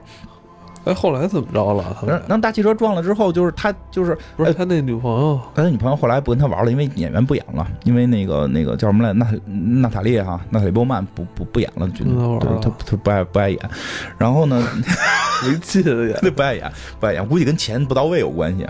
跟钱不到位有关系。然后后来他也不提他女朋友这事儿，他说分了，说分手了，然后一直在纠缠谁甩的谁。他老跟人说，我甩的他，我们都听说是他甩的你，不是我甩的他，就是老老说这个。然后这个大男子主义，对他本身性格里的傲慢是没有没有消失的，但是就是他学会了谦逊，但是他本身他他是个神，你琢磨，他就下界之后就一直觉得我是神。然后那个他们这帮地球人在干嘛？就是简福斯特和他的这个这个算是同事吧，叫这个好像叫二约克沙文格博士。沙沙维格博士就是这个这个研究天体物理的一个博士，他们还在聊这个什么爱因斯坦的虫洞学理论呀，聊聊这些呢。说雷神一听，雷神你看着傻乎乎，他都懂。他说在我们那儿魔法跟科学是一个事儿，你这东西叫彩虹桥，哦，不是虫洞，我们这叫彩虹桥。就是说，好像那个爱因斯坦是叫一个什么什么桥的名，说我们这叫彩虹桥，我们能能穿过来，我们能穿几几大星球。其实他在就是。如果他用他的理解范围，就就像我们去理解电脑，我们懂这是怎么回事但你说那 CPU 怎么工作，咱也不懂。我懂，你懂是吧？你厉害，我不行，我我不懂他的他的他的他的物理层面的工作原理，对吧？就不懂，就是这雷神，就是说不懂彩虹桥的工作原理，但是他知道这东西我们司空见惯，全方位的碾压人类。而而你别说，在去年复联三里边，我感觉这个雷神这边戏份挺多的哈。对他现在越来越招人喜欢，越来越招人喜欢。他原他原始是因为那些故事吧，他不太现代，就就稍微有点门槛你还得多少了解一下这个这个北欧神话。对吧？然后呢？但是这个这个，后来这故事，尤其到第三部，不就热热闹闹了吗？那外星人呀，你也不用懂那么多了，打了个热闹。其实大家越来越喜欢他，包括他的性格变化是这几个人里最大的。嗯，那他这个性格变化最大，因为原先他是一个特严肃的人，然后到哪就是我是国王，我是未来的王子，我是奥丁之子，我能怎样怎样？你们这些凡人，其实对吧？对吧？你们这还研究科学？这是我们这科学魔法一回事这就叫彩虹桥，对吧？给你指导一下。你你虽然我不知道什么原理，我们天天用这玩意儿，你们都他妈没见都没见过，对吧？打架你们不是我个儿，对吧？我都没他没有超能力的，而且他那会儿傲慢表现最最明显的就是有那个锤子不是也跟着落下来了吗？然后那个。一堆美国人美国人没事举锤子玩，一个也举不起来嘛。然后这科尔森探员不就就去就去给控制这个位置了吗？然后呢，雷神这个这个雷神呢，这个索尔呢，就当时他已经是一个凡人凡人了，相当于这个，我觉得凡人状态也跟美国队长差不多得，就是就是他是觉得这锤子我去了就能拿起来，一直在吹牛逼，就是这这不是事儿，你我去了把锤子拿起来的，我去了把锤子拿起来，我一召唤彩虹桥开了，我就我就飞回去了，就。跟个他妈疯子一样，对，别人都觉得这人脑子有问题吧，在胡说八道吧，然后兴致勃勃去了，然后一堆那个保安抓他嘛，一堆保安就不让他进嘛，他一人徒手打一堆保安，够厉害，没有超能力的情况下，就凭肉身打那么多保安，到锤子那儿特别美，就哎举不起来，发现他举不起来，然后举不起来之后。对吧？这我们这鹰眼都没出手，那集有鹰眼吗？鹰眼都没出手，鹰眼出手你可能就死了，对吧？然后这个时候，就是科尔森太员把他给抓起来了。抓起来之后，那个博士来救他了。那博士呢，就是胡扯了一堆蛋，就说什么这个一堆什么原因吧，就说这是跟我们一伙的，因为你抢我们东西了，他不高兴，他来闹来。其实科尔森太员知道这都是胡说八道，但科尔森就是准备是。暗中观察他们到底要干嘛，所以就是找人跟踪他们，就把这个雷神给放了。这个时候雷神是一个什么状态呢？就是从天上已经下来了哦。包括在这之前，他在被关的时候，洛基用这个这个幻影跟他说：“说你爸已经死了，然后我现在是国王了，我是新国王，但我不能违背前国王的这个意愿，所以你就被放逐了。你你你。”不能回去当国王了，就大概这么一意思。其实他已经就是有点这种所谓的万年聚灰也好，怎么样也好，就是被救了。救了之后，这博士在这个酒吧里边跟他说了段话。就是这个雷神，就就是雷神，就首先表达就是我我我错了，我确实干错了。他终于明白自己干错了，他去打这个这个这个冰巨人什么的，这个行为确实有点智障，有点中二。然后就是等等，然后这个时候，这个谁啊？就这个博士就跟他说说的，找不到答案未必不是一，就是找不到答案未必就是一件坏事。因为这个这个这个雷神表达我自己做错了，我又不知道该怎么办，到底答案是什么？他说找不到答案未必就是一件坏事儿。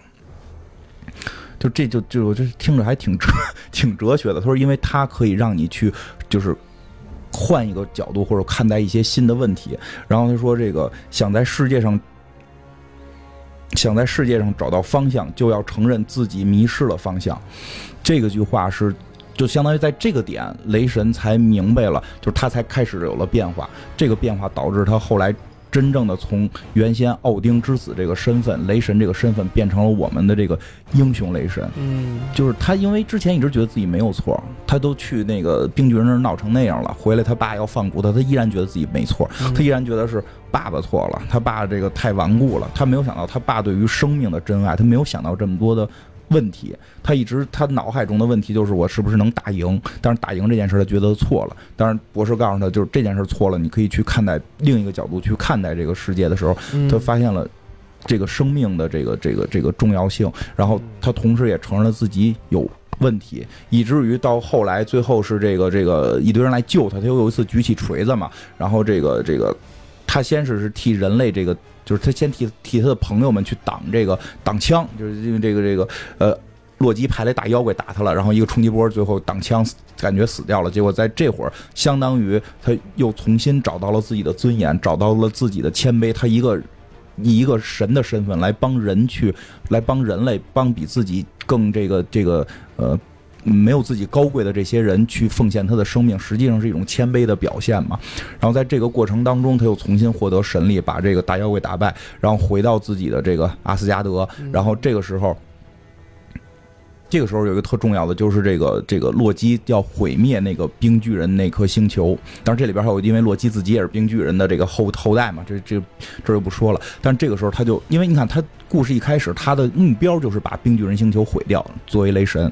但是等他在地球折腾一圈之后再回来，他要保护那个星球。那个星球上有的还有很多生命，我们不能让这些生命就彻底的死掉。实际上这就是一种学会了一种。谦卑，哪怕哪怕是这些敌人的这些子民，他们也是有他们的生命，并不能因为我是神而无视他们。嗯，其实这个就是他去进化的这么一个过程，以至于到后来说他的戏越来越搞笑，他的戏从第一部特别严肃，到第二部就 OK，到第三部就变成一个纯喜剧。其实我觉得跟这个也有关系，因为当你。因为他原先要塑造一个我高高在上，我是神，我是王子，我是下一任国王，我看不起眼前的这一切，他不可能跟这些人开玩笑，他不可能跟这些人打成一片，而到最后的时候，他就就变成了一个所谓的谦卑之后，他就可以跟所有人打成一片。但是最有意思的就在于，那不就是嗯，济公吗？济公道济长老。有点这意思啊，有点人道济长老原来是这个这个佛祖面前的十八罗汉嘛，多高贵。最后最后我跟大家打成一片，打成一片了。啊，对吧？他 所以他有点这意思，我觉得。对，而且就 笑我，他笑我，对，但是而且而且这事儿也是相对的，在于什么呀？他即使说打成一片，他到最后没有丧失他的自信，嗯。包括他最后跟跟那个斯塔克飞船上边去去试那个什么，他一直都说什么复仇者联盟最强者，结果复仇者联盟最强者是浩克嘛，然后他弄得他很尴尬，实际他自信并没有丢失，因为因为我觉得雷神的这个性格是我们可能最难理解和最难学的，因为谦卑这件事儿。我是后来越来越琢磨，琢磨就经历了很多事儿之后，越来越琢磨谦卑这件事儿太难了。其实我觉得好多人对这个谦卑都是有愿望的，但是真的是一个需要学的过程。但我至今不知道怎么学这件事儿，因为我见过很多人，就是他是在自己的业界非常顶尖，嗯，但是他想表达谦卑的方式呢，就是给自己起一个什么呃微博的名字或者起一个绰号，然后这个绰号就是说自己在这个方自己在自己已经至高领域里他是一个笨蛋，但这件事儿其实。他自己可能想表达自己的谦卑，反而会让人觉得非常傲慢。你举个例子，比如说，咱不好说举具体是谁，比如说这个人已经是这个全世界顶级厨师了，顶级厨师什么这个所有人都都都都都认可的，什么这个米米其林三星，这说恨不得米其林十星了都得这么一个厨师了。结果，比如自己在微博起名叫这个做饭很难吃的某某某，这种人特别多。其实他们。对吧？其实他们可能是在企图表达谦卑，但他这个方式反而体现的是一种傲慢。就就就是真的谦卑是一个特别难学的东西。人家说了，说那个，呃，什么过分的低调是一种炫耀啊？对对对对。你说这真没错，真没错。所以我觉得这个是挺难的，而且再有些人可能就真谦卑不好，又把自信给丢了，这也特别怪。就是因为中国传统有时候这谦卑确实是相对，就是到后来发展到就是真是有点就是哎呦不行不行不行，对吧？老是这种啊这种承让什么的这种，就是这是一种这种礼节了，但是控制不好。说过这事儿，我忘了是谁跟我说，去年吧，就是说有一个特别有钱、特别有能力的一个比你就是强出很多的一个人。如果这个人他在夸奖你的时候，他说：“哎，那小伙子，哎，年轻人，嗯，你不错啊，你干的什么什么都挺不错的，我挺欣赏你的，我觉得你做的东西挺好的，我挺喜欢的。你应该怎么回应呢？怎么回应啊？你会怎么回应？哎，真是这中国，我问你，中国按直直观直观直观的，确实可能就就类似于承让这种了，就是还不够好啊什么的这种。是这么说，对对，肯定的。假设我是那个长辈，就是我会觉得你在否定我。嗯。我觉得你很好，我用我的价值观来对承认你，然后你告诉我说我不好，对，那你那你不是在否定你自己，你是在否定我。对，是是是这样。那应该就是怎么说呢？是不错，是很尴尬，不会。所以我能我不会，我得跟雷神学习，这我也特别特别尴尬。你说是不是？那你说这老人说，然后说完了之后，你说确实是，就是也很尴尬。不说话，不说话，不知道该如何回答，我就是傻，就是抱一个礼貌又不是是尴尬的微笑。所以说这点是不是我们真的需要学？我自己也弄不明白，就真别人真就实话实说啊。别人说，哎呀，你们节目做的不错，我真不知道我该怎么回答。哎，金波，你现在一月挣五万块钱，嗯，没，现在不挣五万了，别老说这个，是吧？那你应该怎么回应啊？就很尴尬嘛，不，咱不说钱，就说电台这事儿。他说：“哎，你这个这个这个艾文电台做的不错，你怎么回答？” 那你不是跟我说的一样吗？就是真的，这是一个有难度的事儿，没学会。我只是见到了很多人在企图谦卑的过程中，反而显得更傲慢。嗯，这是个难点。我觉得我们这这这这真真是这样，而且就是，哎，我觉得，你说，啊，我觉当下时代，有时候你不傲慢，人家。人家觉得你可能真的是特别傻，就很复杂问题。对，所以就是雷神在谦逊的同时，是一直在充满着自信。我是复仇者联盟最强者，不停的说我是复仇者联盟最强者。秀肌肉吧，啊，秀肌肉其实有时候也是管用的。对，因为有些时候你不秀出来，他可能不知道你真厉害。对，就是，但是这事儿就是度在哪儿，难难度，所以就是多多看看雷神，我因为你多体会吧。你有时候你得这样，你就是。横向对比，因为你不这么说的话，其他可能不如你的人就这么说了。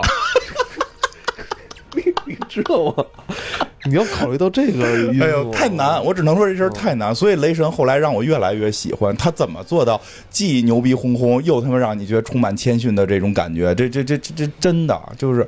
而且他出场的时候再也没有那种傲慢，他没有傲慢了。尤其到最后，他就是在《复仇者联盟三》的时候，最后出场打打灭霸的时候，我看的就激动人心。我操，就我们心目中的神回来了。就是你从内心深处觉得他就是神，但是他已经是自己不再强调自己是神的时候，你反而内心觉得他是神。就这这种人格魅力，就所以雷神是现在可能这几个里我我更喜欢的。嗯，而且他没有了锤子，举个大斧子，这这他已经失去了原来对自己的象征。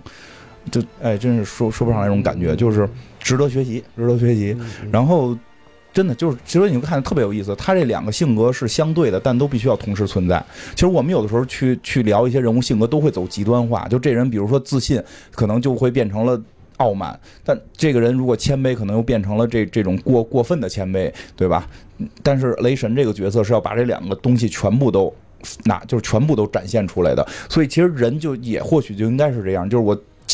充满自信的同时，也是要要有谦逊的这个这个内心的，嗯，至少觉得每个人都是平等的，没有我比他们去高，对吧？就所以说这个就是你回回到之前我们说的，我就就看看《论语》，对吧？看《论语》聊漫威，你就想说三人行必有我师？对，其实这最简单的就是三人行必有我师。但是再我给你往往后说一个，就是还有半句，哎，不是那个倒不是半句，那是之前有句话。我看一眼啊，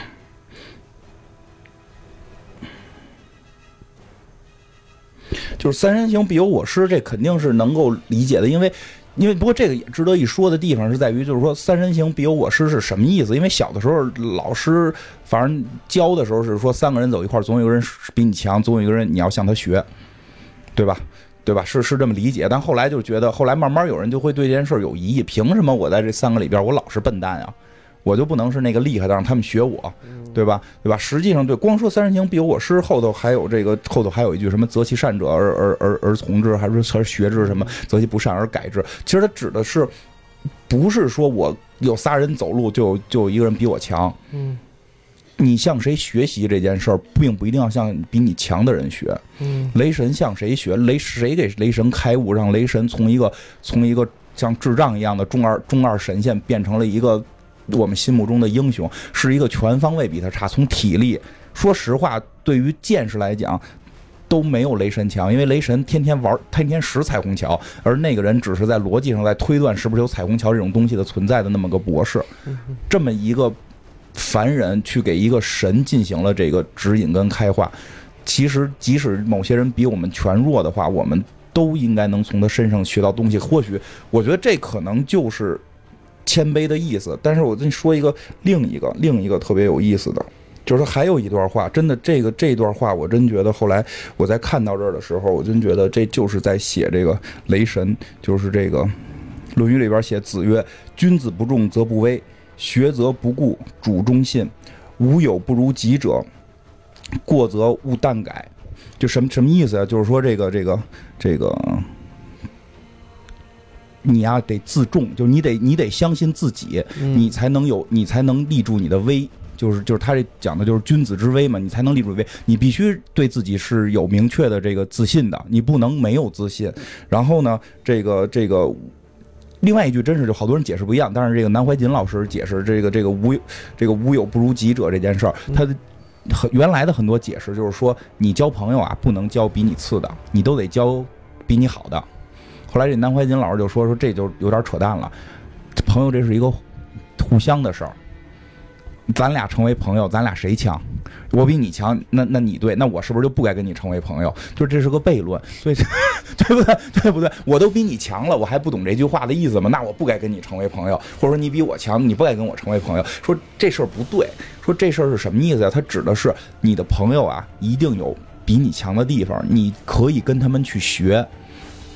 然后再往后一句就是这个这个过则勿惮改，就是有了过错，别担心改，就是你别别吊着脸儿，这这个出于为了面子什么的不改，你要放下这个这个这个身段去改正这个问题。其实我真觉得这段话就是在在在全方位的讲雷神的这个性格，他和他从这些普通人类身上去学到了很多这个这个成为英雄的道理，然后他同时又自己又有他的自重，他对自己的自信始终都没有丢失，然后他。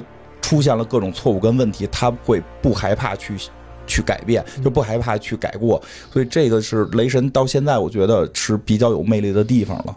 嗯嗯，雷神这个演员之后也不会再续了吗？嗯，可能会有吧，这说不太好。他的消息好像没那么没那么多，因为在三巨头里边，他确实是相对没有那两个那么的那么的火。那个漫画的话，嗯。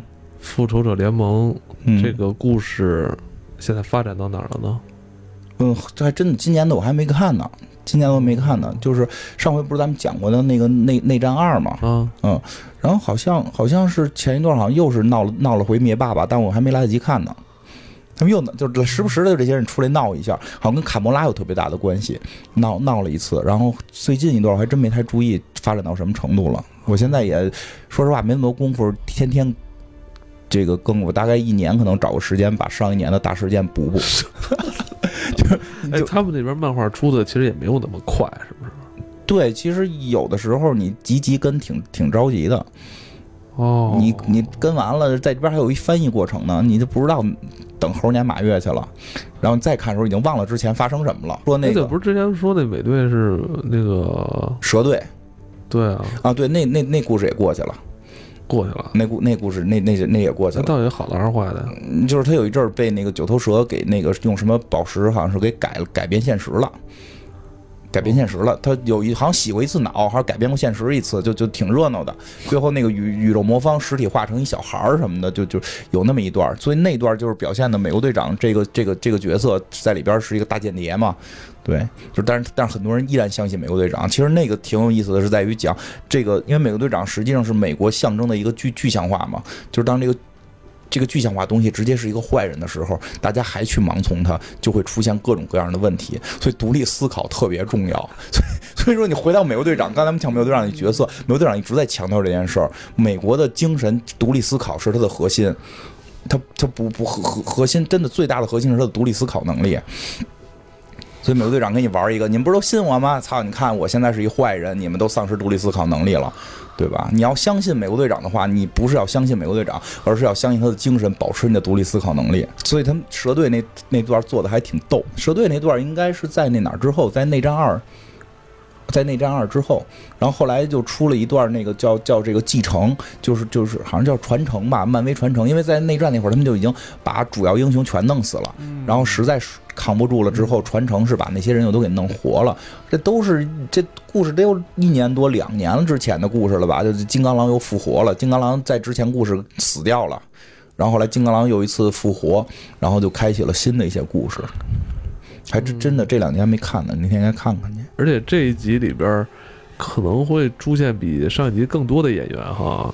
比如像蚁人，嗯，对，鹰眼，鹰眼，鹰眼，那个神奇女神奇队队队长，神奇队长，惊奇队长，惊奇队长，惊队，惊奇队长，对他们也都会，他们应该都会出现啊。对，可能还会有新人，还会有新人，我估计没准还会有。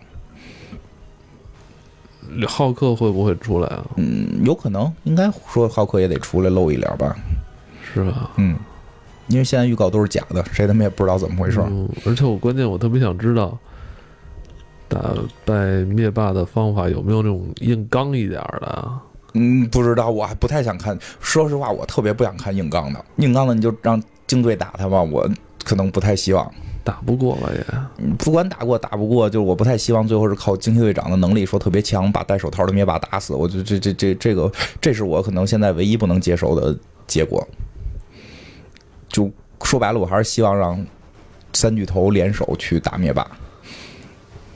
你还是在三巨头这块儿啊？对，我不太，确实我不太喜欢惊奇队长。不是，那问题个人情感问题了，不太喜欢惊奇队长。索尔被他打的太惨了，眼睛都抠瞎了。嗯，那不是就那是跟他姐姐那会儿打的时候瞎的吗？哦，跟他姐姐打瞎的。但是我们索尔学会了谦逊，这圣骑士的技能。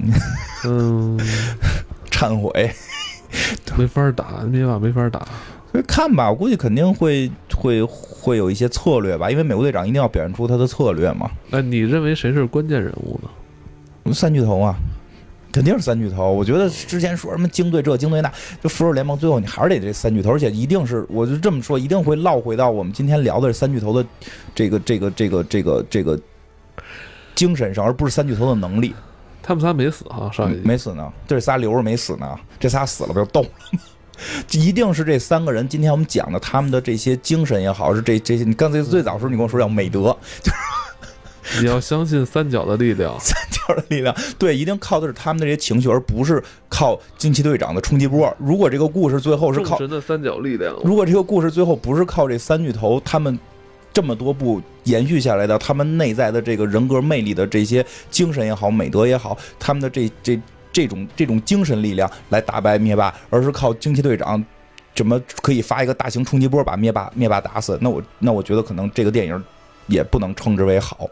我觉得这个电影如果到这一步作为结局的话，一定是靠这三个人的这么多集铺垫的这种这种这种内在的人格魅力去打败灭霸。嗯嗯。对，我很期待终局一战。对，我也希望大家能把这次对于呃《复仇者联盟四：终局一战》自己的一些感想感想吧，写发在咱们的评论区里边。嗯，好，好吧，嗯，一起交流吧，一起交流吧。嗯，如果就是正正经聊的，我们会回复；不正经的，我也不看了。就《复仇者联盟四：终局一战》啊。你将要为这些超级英雄画上一个句号了，相信是。呃，但是在五月十一号到十二号，我们将迎来这个电子游戏嘉年华核聚变九周年。核聚变，相信我们在核聚变可以与大大家相见啊！今天也是，明天也会去。